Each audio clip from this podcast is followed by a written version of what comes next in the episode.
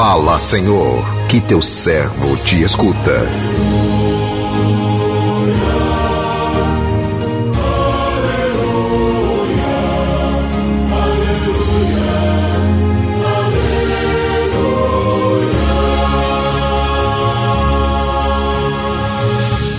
O Senhor esteja convosco, Ele está no meio de nós.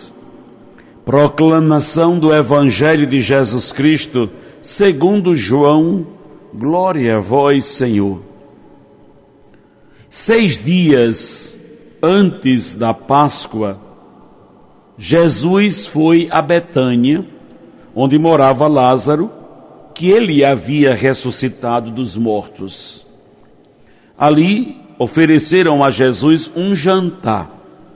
Marta servia e Lázaro eram dos que estavam à mesa com ele.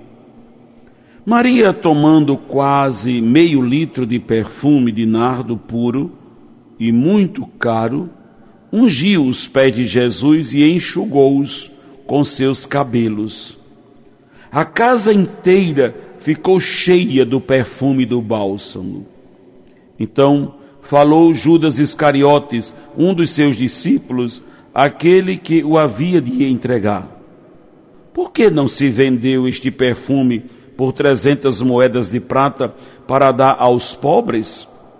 Judas falou assim, não porque se preocupasse com os pobres, mas porque era ladrão. Ele tomava conta da bolsa comum e roubava o que se depositava nela. Jesus, porém, disse: Deixa. Ela fez isso em vista do dia da minha sepultura. Pobres, sempre os tereis convosco, enquanto a mim, nem sempre me tereis. Muitos judeus, tendo sabido que Jesus estava em Betânia, foi para lá, não só por causa de Jesus, mas também para ver em Lázaro que Jesus havia ressuscitado dos mortos. Então os sumos sacerdotes decidiram, matar também Lázaro, por causa dele, muitos deixavam os judeus e acreditavam em Jesus. Palavra da salvação, glória a vós, Senhor.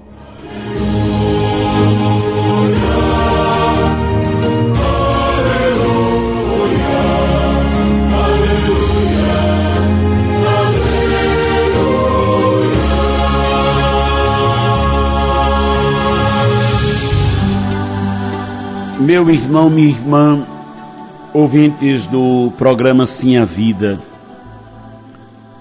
A liturgia da palavra desta segunda-feira da Semana Santa nos conduz a uma reflexão do tema central desta semana: a doação de vida do servo de Deus, o caminho do Calvário que se aproxima mas, sobretudo, a ressurreição, a vitória de Cristo sobre a morte, que é o ápice da nossa fé. A Páscoa é o ápice da nossa fé. E nesse contexto, hoje, nós temos como elemento para a nossa reflexão a unção. A unção. Pelo batismo, nós fomos ungidos. E desde então nós participamos também da missão profética de Cristo. Nós participamos também do seu sacerdócio, do seu reinado. Porém, para que isso de fato aconteça, é preciso fidelidade no serviço, sem medo das perseguições, das traições e da morte. Quem morre com Cristo não morre jamais, pois vencerá a morte com a ressurreição. A unção, meus queridos, nos faz participando das coisas de Deus, da sua vida. Com a unção, o servo é recebido, é eleito por Deus. Deus se alegra na ação daqueles que servem. Agir conforme a vontade de Deus é ser paciente, é ser perseverante, sem esmorecer diante das dificuldades, Pois quem age conforme a vontade de Deus não vive reclamando, nem se exalta ou se estressa por causa por coisas pequenas, mas conduz tudo com firmeza e segurança. E tudo isso nós aprendemos com Jesus. Ele nos ensina como nós devemos servir ao próximo. Vivemos isso na ressurreição de Lázaro e tantos outros momentos em que Jesus serve ao próximo. E hoje, porém, ele é servido por Marta. Hoje, Jesus é ungido. Marta, que os unge aos pés de Jesus, já com uma profecia da sua paixão, morte e ressurreição. É um ato profético carregado de muitos significados que nos ajudam a entender, a viver os mistérios pascais. Jesus está ali, no jantar com seus amigos Marta, Maria e Lázaro. É um jantar de gratidão. Foi a forma que esses amigos encontraram para agradecer Jesus pelo o ato de ter ressuscitado Lázaro. Mas o gesto de agradecimento não se resume somente ao jantar. Existe ali algo muito mais simbólico. O ato de Maria, o ato de Maria derramar o perfume aos pés de Jesus. Um perfume caríssimo, o qual ela unge depois ali enxugou com seus cabelos. O Evangelho diz que a casa ficou toda perfumada.